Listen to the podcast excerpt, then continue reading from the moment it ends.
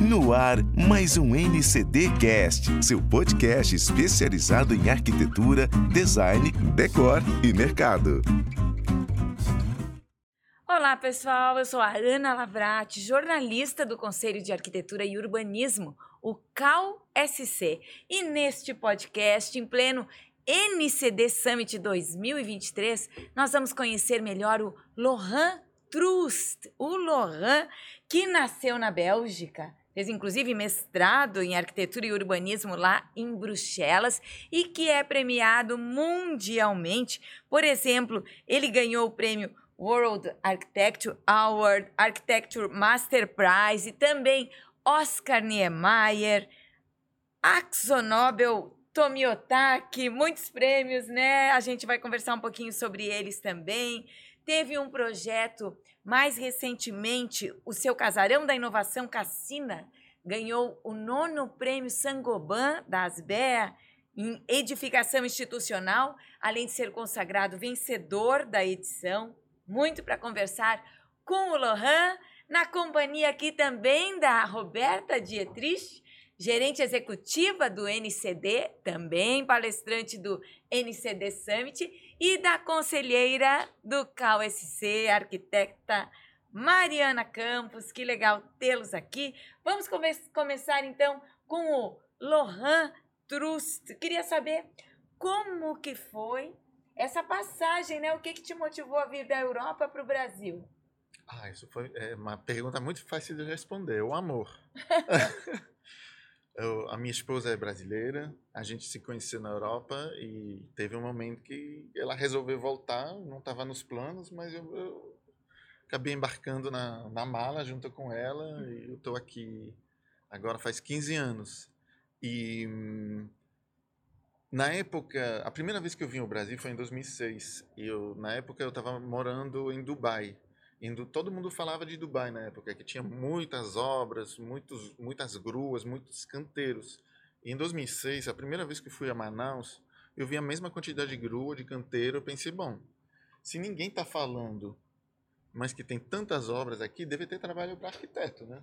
Então, em 2008, quando a gente decidiu voltar para o Brasil, ela voltar para o Brasil, eu ir para o Brasil, uh, eh, para mim a escolha de Manaus era uma escolha quase que é, obrigatória, assim, não eu pensava que primeiro porque tem família lá e porque deve Mas deve depois trabalho. isso se confirmou, tinha mesmo mercado, tinha mesmo potencial, como é que esse vínculo aí foi mais efetivo? Então demorou muito tempo, né? Eu não vou falar mais do CAL, que a gente está no podcast do CAL, mas é, eu tive que fazer a revalidação do meu diploma. Demorou cinco anos no total, né? Entre a, a, o início do processo, a mudança do, CREO, do CREA para o CAL, é, passagem pela UNB, enfim. Foi, foi um processo um, um tanto doloroso, é, mas se confirmou que tinha muito trabalho em Manaus, sem dúvida. Tive é, oportunidade relativamente rapi rapidamente, né? Uh, e depois eu tive a oportunidade de trabalhar no, no poder público, que também é algo que uh, eu não, não imaginava. Uh, e hoje eu saí do poder público, eu estou com duas empresas de arquitetura e eu não posso reclamar. Então, ah, a gente já vai bem. querer saber mais sobre isso, né? Porque o Lohan Trust veio para Florianópolis como palestrante do NCD Summit e o núcleo catarinense de decoração tá pujante, né, Roberta? Envolve aí 175 obras então, eu quero aproveitar e perguntar para a Roberta como que funciona para vocês trazer palestrantes dessa magnitude e o que, que acrescenta para esse público extraordinário que está aqui. Bom, Ana, primeiro, obrigada né, pelo, pelo convite, pela oportunidade de estar aqui dividindo a mesa com gente tão bacana. É, e é, na verdade, a curadoria do NCD Summit passa por muitos olhares, né? Tem toda a nossa diretoria envolvida, são muitos nomes bons, né? Com muitas boas histórias, mas a gente também aproveita as janelas de oportunidade, porque o NCD esteve em Manaus no ano passado, né? Fazendo a sua experiência NCD Manaus E na oportunidade a gente fez contato com o Lohan para que ele nos recebesse e foi de uma gentileza absurda, de uma generosidade incrível. Abriu inclusive a casa dele para o nosso grupo visitar. A gente foi inclusive no, no prédio da Cassina, que foi o que foi premiado no Prêmio Sangoban. Ele, ele foi junto, mostrou toda, todo o conceito, todo o processo, toda a obra é, abriu a casa dele para mostrar um exemplo de, de arquitetura vernacular e arquitetura biofílica e uma arquitetura de extrema qualidade que aproveita e envolve o, o entorno, né, que lá em Manaus é bastante generoso em termos de natureza. É, e aí a gente se apaixonou pelo Lohan, né? Por toda essa trajetória, por toda essa simpatia, por toda essa generosidade e uma caminhada linda, né? Ele foi, ele trabalhou com Rencolas, que é um arquiteto vencedor do Pritzker, né? Uma referência mundial. É, e ele se envolveu com o Summit porque ele não é só um convidado. Eu digo que ele é, é o Summit, ele é um collab, né? Porque a partir do momento que as pessoas são convidadas a, a você, Ana, o Cal e todas as entidades que, que de classe é, vem muito boas ideias, vem muito boas, boas indicações, né? A gente tem um, um universo é, muito profícuo de relacionamento, né? Das nossas 175 lojas, dos nossos 7 mil arquitetos. A Amanda Ferber, por exemplo, que é criadora do, do Architecture Hunter, ela foi uma indicação de um arquiteto. Olha, tu conheci a Amanda, é uma menina super jovem, despontando. Cara, a gente foi olhar o currículo, poxa, que legal. A Nini foi indicação do Giovanni Bonetti, a Nini Andrade tem uma portuguesa. E porque a gente foi também para Lisboa ano passado, na experiência Lisboa, né? Aliás, esse ano. E aí, ano passado, eu fui fazer a visita técnica. O Giovanni, ó, tem uma, uma, uma moça lá maravilhosa e tal. Eu entrei em contato e, na época da nossa experiência, ela está no Brasil por, né, por um azar, não, não aconteceu. E aí, quando veio o Summit a gente olhou, ela faz TED, fez palestra no TED, premiadíssima no mundo, e uma luz, né? Vocês viram a Nini no palco, ela é uma coisa, uma entidade, assim. Eu disse, a gente tem que trazer essa mulher. E ela, de novo, foi super receptiva e foi uma delícia, toda a conversa, toda a negociação. E é isso, né? Essa, essa rede... Uh, super bacana de relacionamento que faz com que a gente tenha um elenco maravilhoso. E eu conversando com a Nini, ela também estava elogiando aqui os talentos nacionais. E é bem do Brasil isso, né, Mariana? De é, esse espírito acolhedor. Agora, então, que o Lohan já está é, radicado aqui, eu sei que queres trazer uma pergunta para ele também, né? Lá da região. Sim. Eu queria saber como é que foi a tua adaptação lá, né? E se você teve algum contato com as culturas que já existiam lá, né? Com as tribos, com... Enfim. Não, sem dúvida, mas Manaus é uma cidade bem grande, né? Uma cidade de 2,2, 2,3 milhões de habitantes, então a, a, a, tem vários tipos de preexistências uh, sociais, né? Uh, a questão da, das comunidades uh, indígenas uh, é algo que eu demorei para entrar uh, para conhecer, né, para to tomar conhecimento desse tipo de, de, de relação. mas a adaptação ela foi chocante, né, porque você vem de um país, obviamente o clima é, é o, o primeiro choque, o segundo é que quando você cruza, uh, quando você vai do hemisfério norte para o sul, você pensa, ah, o, o, sol vai simplesmente estar tá ao norte, quando lá em cima está o sul. Mas quando você vai para Manaus é diferente. Uh, você tem o sol seis meses ao norte, seis meses ao sul. Então isso já em termos de uh, começar a ter que conceber arquitetura é, é, é muito perturbante. Né? E, o, e o segundo ponto, o segundo fato, é que eu, eu não vou dizer que eu estava acostumado, mas eu trabalhei em projeto com orçamento na época de 10 mil euros o metro quadrado. Eu chego em Manaus e um dos primeiros projetos no qual eu tive que trabalhar foi 90 reais o metro quadrado. Então imagine um pouco a, a, a, a mudança que se, ou de chip que tem que, que ter na cabeça, né? Uhum. Então isso não foi de um dia para o outro, foi algo muito progressivo. E nesse aspecto, eu acho que o fato de ter demorado uh, cinco anos para revalidar meu diploma me permitiu justamente uh, tem uma fase de adaptação, de pesquisar muito, de me interessar, conhecer a história da arquitetura brasileira, ter que uh, conhecer arquitetos brasileiros, conhecer os métodos construtivos locais, uhum. uh, que Manaus não, não, é não é que nem Floripa, né? é, um, é, uma, é uma ilha, né? então a gente tem dificuldade de acesso para os materiais de construções também. Então a gente tem uma paleta limitada de fornecedores, né? Então, tudo isso é, é um aprendizado com o decorrer dos anos. Uhum. Lohan, e a questão da matéria-prima lá, né? Já que às vezes é difícil chegar um, uma tecnologia, talvez algum eletrodoméstico, mas e a matéria-prima, o que de fato tem lá na região, como que vocês absorvem? Então, inicialmente eu estava pensando que a gente ia ter muita facilidade para trabalhar com madeira, pois está na Amazônia, mas a, é, o engraçado é que na Amazônia ninguém quer saber de construção de madeira, tem um preconceito muito grande, uh, até o ponto de ser uma técnica construtiva proibida na maioria dos condomínios. Né?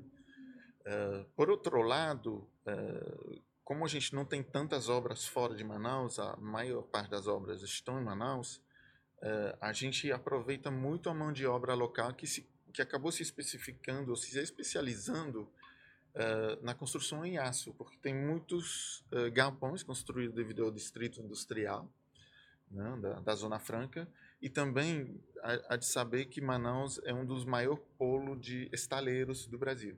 Então tem muita construção de barco, tudo de aço, então tem uma mão de obra extremamente qualificada, além de produtos, a, a matéria-prima do aço é muito presente em Manaus. Né? E a gente não tem o problema que vocês têm aqui do, do sal. Né? Então, uhum. Lá a gente constrói muito com aço. A tua casa, inclusive, tem, né? Exato. Inclusive, a, a minha casa, a, a, assim, uma anedota interessante de mencionar, ela é totalmente coberta de aço cortem, e, bom, telhado de aço, você tem que fazer uma junta. Então, a gente fez solda. Quem fez a solda, porque são soldas contínuas, são soldas de 6 metros, 7 metros, sem parar a máquina. Quem fez são, são equipes de que costumava construir barcos, são, são trabalhadores de estaleiros, não é mão de obra da construção civil. Então, isso, é uma das peculiaridades que, que, que é essa questão de, dessa adaptação a, a matéria-prima, o conhecimento local, a sabedoria local, né? Uh, eu acho que é isso. Curioso, considerando a proximidade com a floresta. E a gente também vê a biofilia ganhando outras selvas, as selvas de pedra. Sim. A biofilia está sendo muito bem-vinda, é crescente. É, isso também lá é valorizado? Então, as, a, a, a, vegetação ou as árvores na cidade não são bem vistas. Né? Inclusive, um terreno limpo, como é chamado lá, ou seja, que não tem mais nada, tem mais valor econômico do que um terreno com árvores, por exemplo.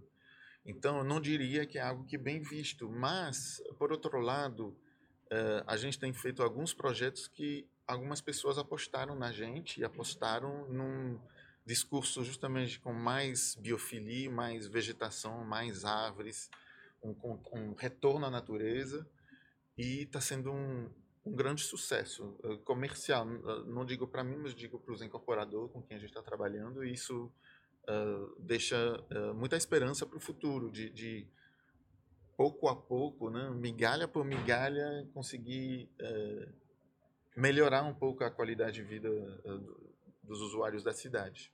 Que interessante, achei curioso essa, essa posição, bem de quem está inserido lá mesmo, né, Roberta? Então, eu quero te parabenizar por trazer essas experiências aqui para o NCD. E tu, como já foste professora em diferentes cursos, né, no jornalismo também, na pós-graduação, como que, conta pra gente, Roberta, como que tu achas que é o mercado e a teoria?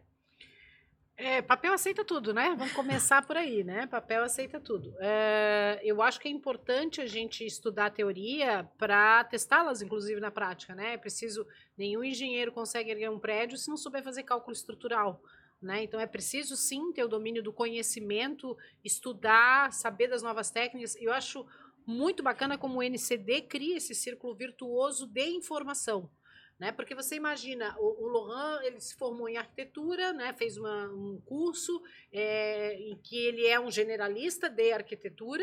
Eventualmente, você faz uma pós-graduação em, sei lá, iluminação, em uh, arquitetura vernacular, arquitetura uh, biofísica, enfim, tu se torna especialista em alguma área. Mas você, obviamente, não tem como saber tudo sobre tudo, né? Não, não vou saber uh, quais são as últimas novidades de piso, as últimas de iluminação, as últimas tendências em é, materiais, etc e tal.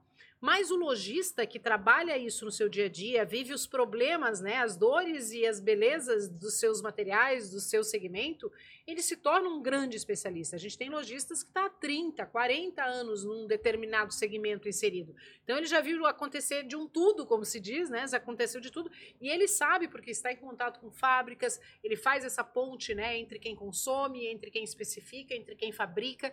Então ele está muito bem informado sobre essas tendências e acaba sendo uma autoridade naquele segmento. E como autoridade, a gente, como núcleo, né, como associação sem fins lucrativos, abre os canais, permite esta. É, é, incentiva e oportuniza essa rede de distribuição de informação. A gente tem um evento que se chama-se Roadshow, que é exatamente isso. Um palestrante, por exemplo, de iluminação, vai fazer uma palestra técnica, não é para falar da loja dele, é para dizer: olha, nós temos uma novidade aí, vamos pegar um exemplo, tela tensionada.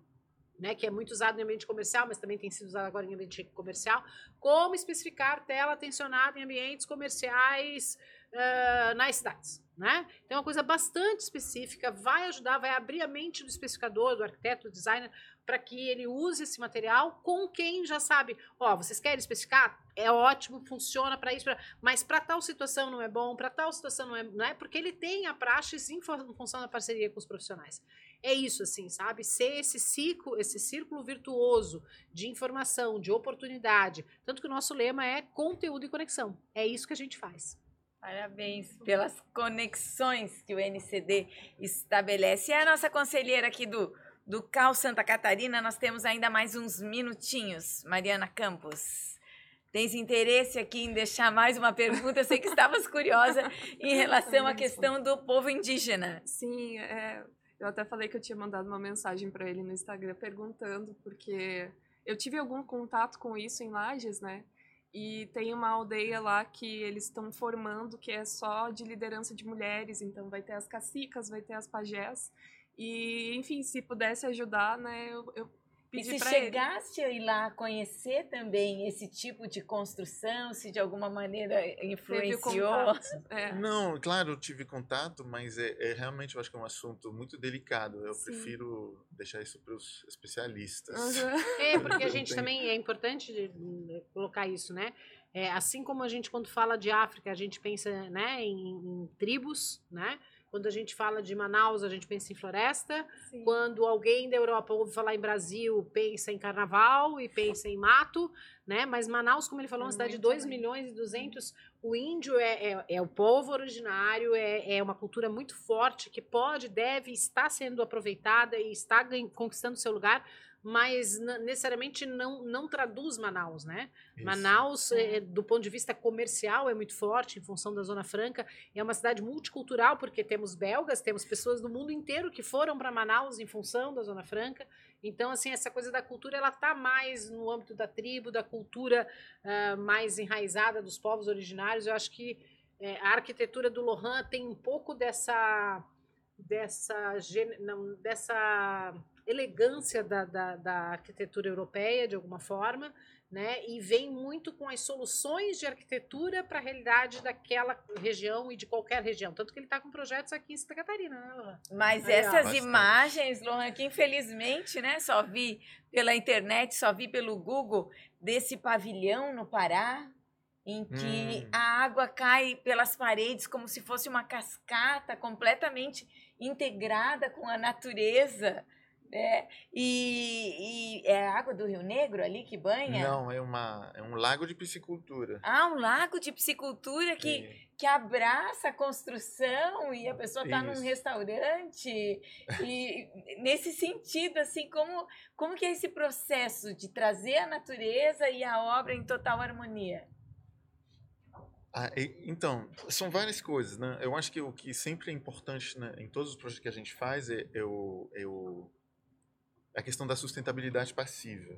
Isso quer dizer uma boa implantação, uma implantação inteligente, que, que vai uh, se proteger do sol, que vai uh, abraçar melhor os ventos, a, ventilação cruzada, uh, vai ser algum sistema para quebrar o efeito do sol, que pode ser um brise, pode ser uma vegetação, pode ser um, uma própria, o próprio formato da arquitetura que gera sombra, ou pode ser também esse sistema que a gente utiliza muito, que são sistemas de irrigação de telhados, uh, que são sistemas extremamente simples.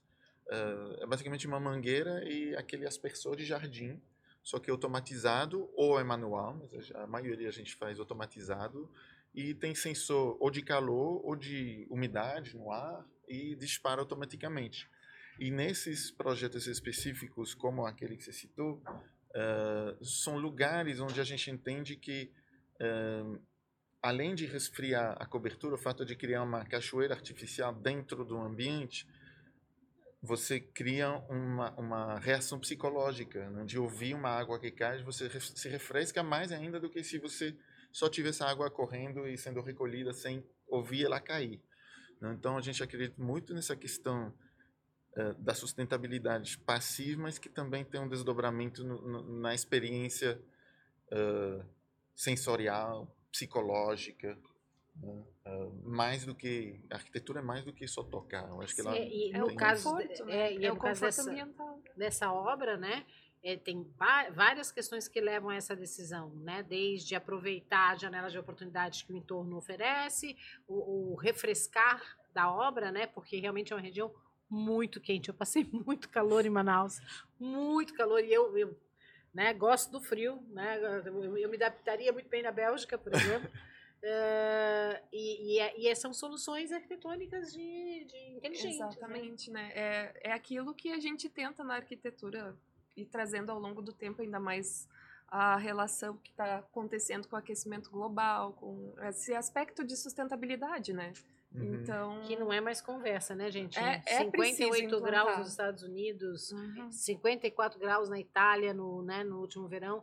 É, passou da hora de a gente olhar para isso. E eu fiquei imaginando a sonoridade também, né? Tem uma, uma, música, uma sinfonia ali da natureza, mas são assim apenas umas pinceladas desse grandioso trabalho, desse lindo, lindo, é, dessa linda referência que o Lohan trouxe aqui para nossa região norte do Brasil. Quero te parabenizar. Muito obrigada por estar com a gente Obrigado aqui pelo convite. no, no podcast do NCD Summit. Obrigada também, Roberta Dietriste, por ter saído aí da correria dos bastidores ah, se juntar à nossa, a nossa mesa redonda aqui no podcast. E a conselheira do CAL Santa Catarina, Mariana Campos, que vieram Obrigada. trazer um pouco mais de conteúdo aqui nos podcasts do NCD Summit 2023.